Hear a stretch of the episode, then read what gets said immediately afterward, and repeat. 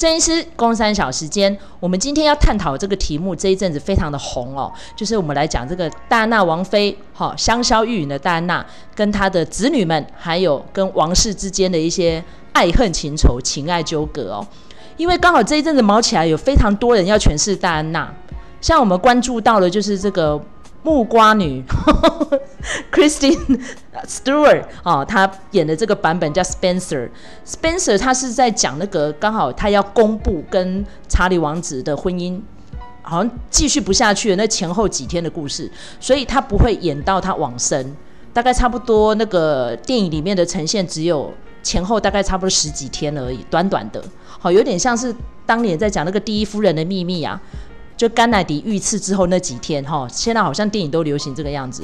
可是《王冠》这个影集就不一样了，它就会很完整的阐述，甚至于阐述到整个王室都超尴尬的。然后全世界所有吃瓜看好戏的人呢，就开始旁边吹哨子，这样子，呜，很赞这样子。尤其是两个选角截然不同哦，一个是矮个子，一个是高个子哦。《王冠》呢就找这个超级长腿的辣妹哈，Elizabeth Bicki。然后大家对她的印象就是最近有扮演《天能》里面那个很辣的女主角嘛，对不对？然后 Kristen Stewart 就是一个小矮子嘛，哈，所以两个人各自怎么诠释戴安娜哦，现在也是很多影视朋友们哦热衷于讨论的一个议题。再来呢，我们就回到现世哈，现世哈利王子娶了这个呃美国的二线女星哦，拍谁？我讲这个可能卢卡等一下要编我，我还是要提她是二线女星，OK？好，Megan，那。哈利跟梅根结合这几年呢，风波不断，甚至于这阵子闹得哈，基本上整个王室的风评舆论都大动摇了哦。甚至于在他的阿公往生这个阶段哦，这个挞伐不断，到底要不要回去奔丧？然后梅根生了这个小女儿之后，哎，好像风波都没有平息，还是不停的在骂他哦。甚至于他们今年年初受到欧普拉专访之后，哇，这个好像舆论。又呈现两极化的现象哦。那麦嫂，我是直接说好了，我个人是不欣赏梅根的啦。但是卢卡跟我的观点绝对是不同的。那可能郑医师也有不一样的判断。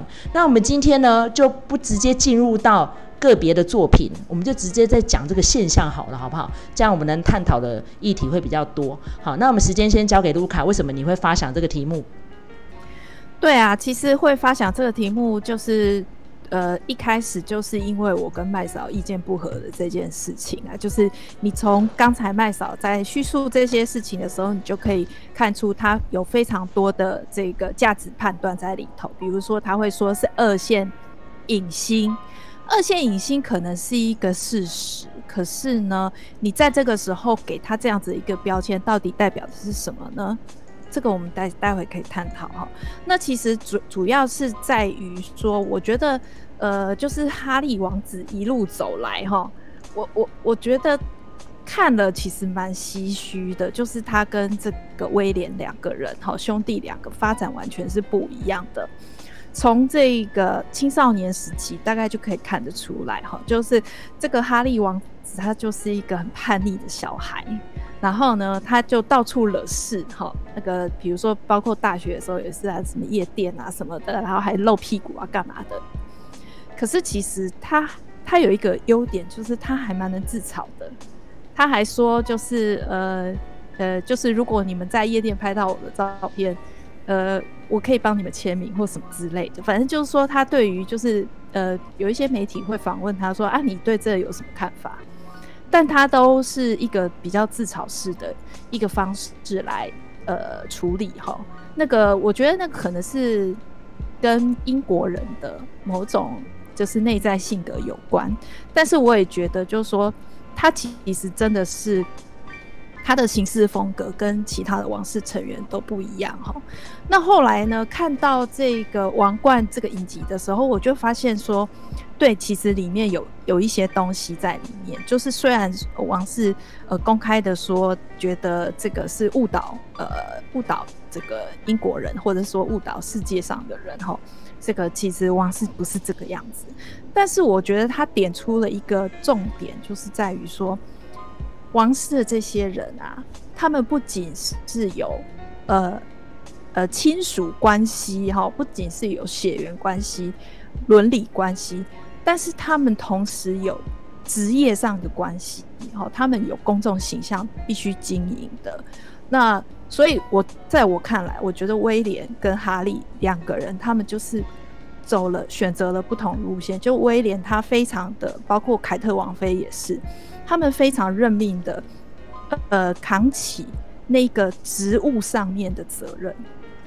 但是在我的眼里看来，我觉得哈利跟梅根这两个这一对 couple，他们非常有趣，他们一直都是在祈求。这个呃亲属的家人的爱，我自己的感觉是这样。那所以呃，我有一次看一个文章，是那个呃，就是故事网站，那他就是在讲说呢，他就在写说，呃，哈利不是第一个好因为婚姻而离开王室的人，那他就是在讲婚纱公爵这这件的那件事情。然后我就觉得很奇怪，就是说，呃。我们为什么会说哈利王子是为了梅根离开王室？你仔细想想，他们是先结婚，然后再一起决定要离开王室的，所以那是他们两个是他们两个一起下的决定。但是大家都会把这个责任放在梅根身上，觉得说就是你知道那种很常见的说法是，都是我们家的小孩很乖的，都是被别人带坏了。就是那种感觉，所以我我我在看待这个梅根的跟王室的争议的时候，我都会一直提醒自己，就是我要把哈利跟梅根看成是一体的，我不要把他们两个分开。所以我会觉得，呃，其实是哈利的表现，而不是我不会去就是质质疑说，呃，梅根怎么样怎么样这样子。因为说到底，就是梅根他是一个在呃美国这个环境生长的人。那我我可以想象，就是说一个美国的人，他面对王室那样子的呃价值观，还有那些规矩繁文缛节，他一定有他自己理解的方式。包括他会说，他觉得王室成员有种族歧视。我觉得那就是一个。在我的感觉是，那是一个用美国的方式去思考英国的一个方式。因为说说难听一点哈，我觉得美国的黑白冲突是比英国严重的。但不过那个都是一个旁观者的一个看法，所以我会觉得他梅根会用这种方法方法表达，我是我不会很在意这一点。那但是我我当初为什么想要讲这一题，就是在于说。我我真的是有疑问，想要请教郑医师，就是说，我觉得为什么大家会用这样子的方式来看，然后，嗯呃，呃，或者是说，其实是我的看法有问题呢？哦，我我我我觉得这个事情是我每当我在看往事的呃一些议题的时候，我一直都会有这样子的感觉，就是说，是我跟大众的距离太远了，还是说？呃，就是我们应该要用什么方法或者是角度来看这件事情？就是哈利跟温莎公爵最大的不同，你觉得在哪里？哦，我讲吗？好，我来讲好了啦。因为其实我一直很想要讲这件事情。好，温莎公爵那个时候他是在位的国王，那哈利呢，现在继承顺位是排到第八，势必轮不到他。所以当然两个人是不一样的啊！你看那时候温莎已经在位了，他决定这样子抛弃江山呢、欸，那当然是更甘冒大不韪呀。好，我我的回答是这样。那卢卡嘞？也是差不多啦，因为其实温莎他是他是他是国王嘛，他是继承人嘛，哈利不是啊。然后而且而且那个在那个时候就是温莎跟他的那个呃。相好之间哈，他们的婚姻是不被允许的嘛？可是其实哈利跟梅根他们是明媒正娶的啊。哦，还有一件事情我要补充，温莎那时候是在面临呃纳粹哦，可能要进逼欧洲，他在那个节骨眼决定退位，所以会可能影响到整个英国的国运哦。要不要打仗这件事情没有解决、哦，害那个伊丽莎白二世的爸爸就是积劳成疾，还要找治疗师。乔治六世，所以我觉得他那个来的责任，他那个时候是争议非常的大，我觉得啦，还影响到二次大战呢。好，OK，不知道有没有回答到 郑医师的问题？我会觉得哈利跟梅根，他他们选择离开英国，一定是经过深思熟虑啊，而且他们该拿的好处都有拿到啊。就是不要，我我是觉得不用太，就是谁对谁错啊，然后呃谁带坏谁啊，因为第一个就是王位继承轮不到他，然后他在英国的那个居数那么多，哦，那而且他即便是离开王室，他原来有的一些资源，事实上王室还是有有给他们一些，只是说。他除了原来自己有的一些资源之外，然后他在这个，因为他这样已经出了出走了嘛，那很多媒体就想要去，哦，可能就是弄一些话题呀、啊，然后就是做一些，我记得好像梅根跟哪个，就是哪个频道还是干嘛，他签了一个非常肥的约嘛，对不对？就是 Netflix 啊，就是 Netflix，对呀，对，所以事实上他离，我觉得他离开英国这件事情对他来讲，他不用再在，因为他在英国，他的风采绝对没有呃凯特王妃他们来的那么好，对不对？而且就是呃，他要王位没有，要风采没有，那。但是如果他到，就是他离开，然后他自己可以找到一些资源，因为他原来还是有这些光环嘛，人家还是会因为这些光环，然后想要去就是制造一些有一些话题，然后可以去从这中间得到一些大众的关注，所以我觉得没有什么不好，但是也不用去说谁有问题，谁好谁坏。好，但是我记得比较有争议的点就是，他说英国王室歧有有这种就是有色人种的歧视，这个好像有一点 over，因为就那个顺位来讲，他根本就是轮不到他的小孩嘛，我记得。他的小孩那个就是王位继承的那个顺位是，就是不知道是第几的，而且这个本来就是照那个他们呃。英国皇室的那个他们有，对对对，就是他。没有，他在专访里头只有提到，就是说有王室成员问他小孩的肤色，他倒是没有讲到那个王位继承的问题。哦、本来就就哈利就已经顺位很后面了，而且 谁叫伊丽莎白二世活这么久，到现在都还没驾崩、啊。我想请教一个问题哈，因为其实我一直呃在分析这件事情，就是囚徒困境哦。因为其实如果今天哈利跟梅根。不采取这样子的举动，就是像刚刚郑医师讲的，他在英国，他继承顺位也排不到嘛。好，再加上呢，如果今天梅根跟哈利是这么有话题性的，然后梅根又是在演艺圈有一点点地位跟影响力的，那这囚徒困境的说法是这样子：个人的最佳选择，并非是团体的最佳选择。举个例子好了，因为其实里面探讨这个最有名的就是 John Nash 嘛。好，John Nash 就是《Beautiful Mind》美丽境界那一个主人翁，他当年就是提出这样的理论，拿到诺贝尔奖。为什么？一群人要去追一个漂亮的妹妹，你如果主动出击，可能会打枪，全部的人一起去，可能妹妹就跑了。所以你该怎么做？你就是要突围嘛。但是你突围，有可能就会牺牲到团体的利益。团体利益可能就是那个女生不鸟你们，觉得你们这边都是登徒子。举个例子，我们回到这边，如果哈利跟梅根不退出王室。不去签那个很肥的约，不去接受欧普拉专访，不把这个议题炒热，大家就不会投资他了啊！甚至于他们要自力更生，要拿到他们的自由，要得到媒体的关注，你不这样子做，不会有人重视你呀。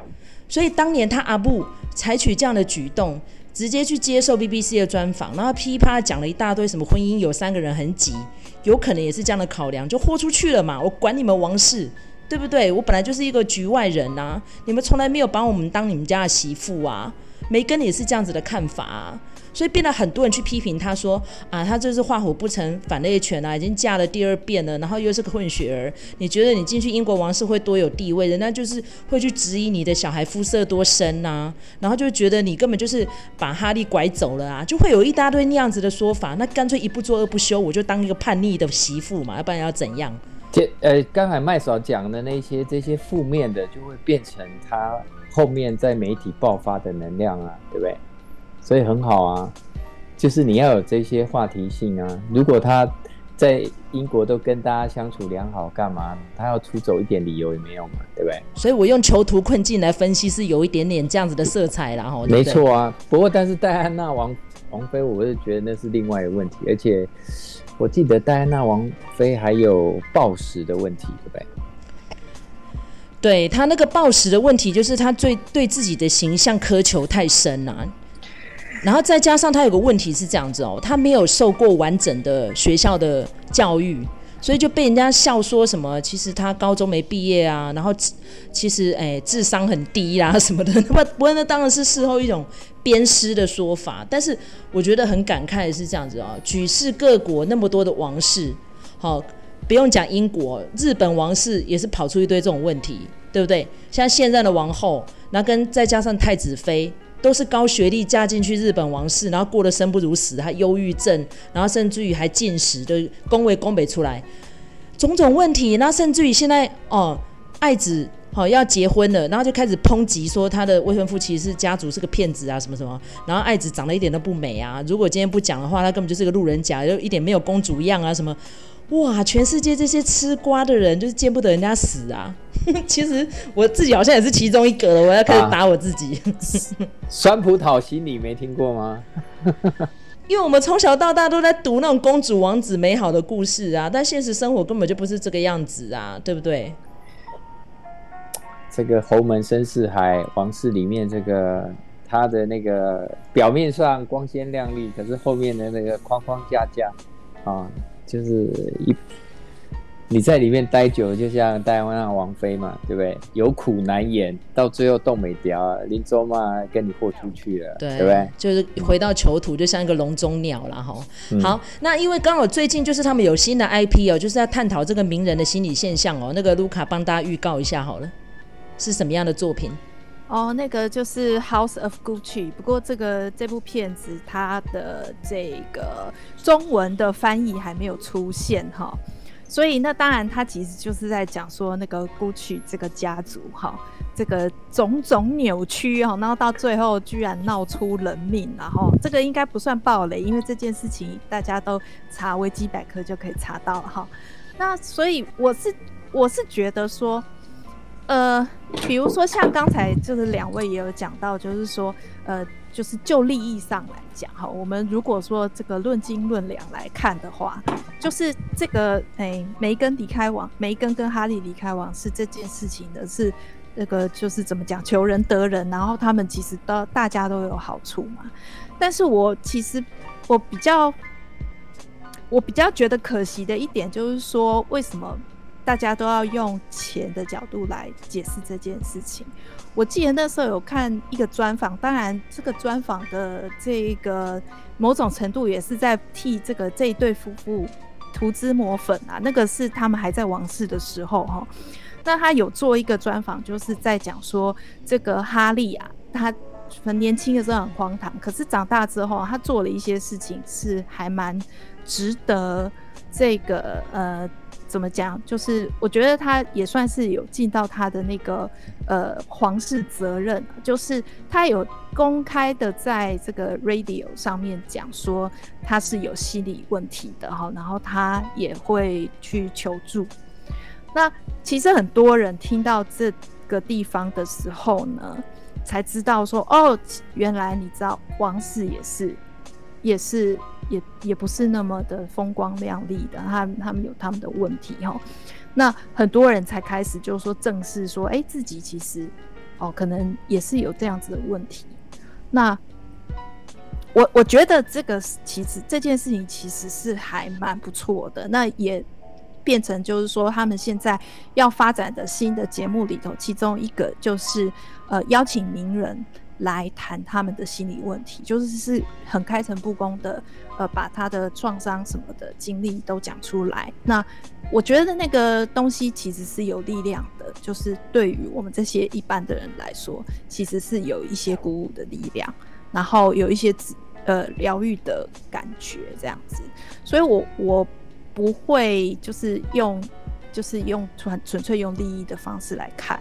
那话讲回这个 House of Gucci，我觉得就是他人家就说哈，这个呃雷利斯考特已经变成你知道豪门那个豪门剧乡土剧的代表了哈。他之前的那个诶、那个金钱世界哈，然后现在又是 House of Gucci，你就可以看就是说哈，这个豪门家族、名人家族，他们内部的一些家庭的。这个私事哈是如何跟他们的这个呃呃这些比如说企业啊、金钱啊、利益啊、爱情啊，然后恨啊什么的捆绑在一起的？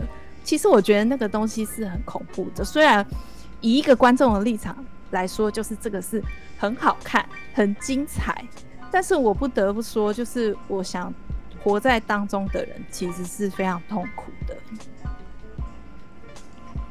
好，其实我觉得也不一定活在当中的人都很痛苦啦。我们上次有讲到石敬秀，有的人就是爽翻了啊，对不对？像我前几天又在看那个什么，那个卡达山家族那个凯丽珍娜，哎，她跟她那个已经分手的男友又可以生第二个，哎，然后为什么我会去注意到他们家？他们家就是。没有几个正常人，你知道吗？就是一般家丑都是不想外扬的，然后不要被狗仔追的，然后不要跑出负面新闻的。可是他们好像都是借由这些来喂养自己，然后每个都有钱到一个炸掉。诶，他们家全家族最有钱的就是那个凯莉珍娜了，真莫名其妙。可是有人就是爽翻，所以这件事帮我们下一个结尾好了。我们怎么样去取得平衡？比如说像我们就会觉得说啊，这。吃葡萄就是吃不到葡萄说葡萄酸啊，对不对啊？那就哎呀，在看人家的笑话啊什么的。但是我觉得要适可而止啦，这样子的心态，其实我觉得你还是要调试。你这样不停的酸言酸语，我觉得对我们来说也不是一种滋养哎。对我，嗯，对，我们就是在在那个修行的 turn 里面有一个东西叫小我嘛，对不对？小我就是我们心里面很多那个负面的那种小剧场或者 OS，那基本上小我就是我对别人错啊，然后呃比反正就是别人那种好都是有问题的啊，那就是我一定要是对别人就是错，那我一定要压过别人，我才会比较舒服比较爽。好，那基本上如果我们任由这个东西去。就是，就让他带着你走的话，就很容易变成那种乡民的酸言酸语啊、泛滥啊的情形。好，那我提醒大家，就是说，啊，人生在世嘛，就是这就是你这辈子被分配到什么样的剧本，好，那你也，你你你的台词是什么？你的场景是什么？啊，基本上，啊。大概就是那样子，好，那每一个人把自己拿到的这个脚本啊，角角色的设定哈，把它演好啊，这样就好。那别人啊有没有演好？那我们自己就是在旁边啊，就是可以，就是我觉得就是看就好了，不用有太多的那种啊，就是要讲的那个乡民的酸言酸语这种小我的心理。好，那这样子在看这些，啊、呃，我们所谓不管他是啊、呃、演艺人员，或者是这种贵族啊，或者是有钱人，啊，你都不会在这个表面上你把人家酸得很爽，但是心里面啊自己也是因为很苦啊，然后才会不停的想要去啊找机会酸别人这样子。啊，提醒大家哈、啊，就是如果你自己觉得很舒服，你看什么事情你都会比较，我们说你看事情就会在比较中间的点啊，就就不会太偏颇。但是如果你自己就觉得不太舒服，或是你常常就是自己常常觉得很焦虑啊，然后静不下来，或是情绪起伏蛮大，那你看很多事情基本上都是不爽的啊。所以提醒大家，你看到的世界就是你自己的。反射就是你自己状况的呈现啊，给大家一个思考的方向。对，那那因为其实我最后下一个结论哈，我们有看过《王冠》的人就知道，里面那个玛格丽特公主，她就是很爱现嘛。然后她一生最大的遗憾就是她出生的顺序的关系，所以她曾经很想当女王，甚至于呢，她里面有一段情节，她跑去问那个王室的顾问，她说不行，这个是有法令规定，不是你要换就可以换的，你一辈子就是只能当公主。然后他甚至于把这样子的想法带到美国去，跟詹森总统两个在那边惺惺相惜，公家狗细沙。那因为詹森最后借由民主机制，因为他就继位还是当了总统，但是他后来没有连任嘛，哈，种种因素啦。但是他就讲说啊，你哦是 Deputy President 哈，就是副总统 Vice President，那我也是一辈子是一个 Vice Queen。好，所以他那个情感的投射也有点像进入到哈他的那个侄子嘛，就是哈利王子的心态，他是没有办法继位，所以他不知道自己定位在哪边。好，他稍微有一点闪失，媒体就放大来检视。好，这应该也说现代的王室成员难为了啦。哈，狗仔这么多，然后人人都是自媒体，每个人呢都可以开一个频道，不停的在讲论这些名人的私生活八卦什么的。但是就是像刚刚郑医师讲的，我们要多一点同理心呐。好，他们也是肉做的嘛，人生父母养的嘛。拜托大家在批评的时候，哈，那个力道跟那个准则，哈。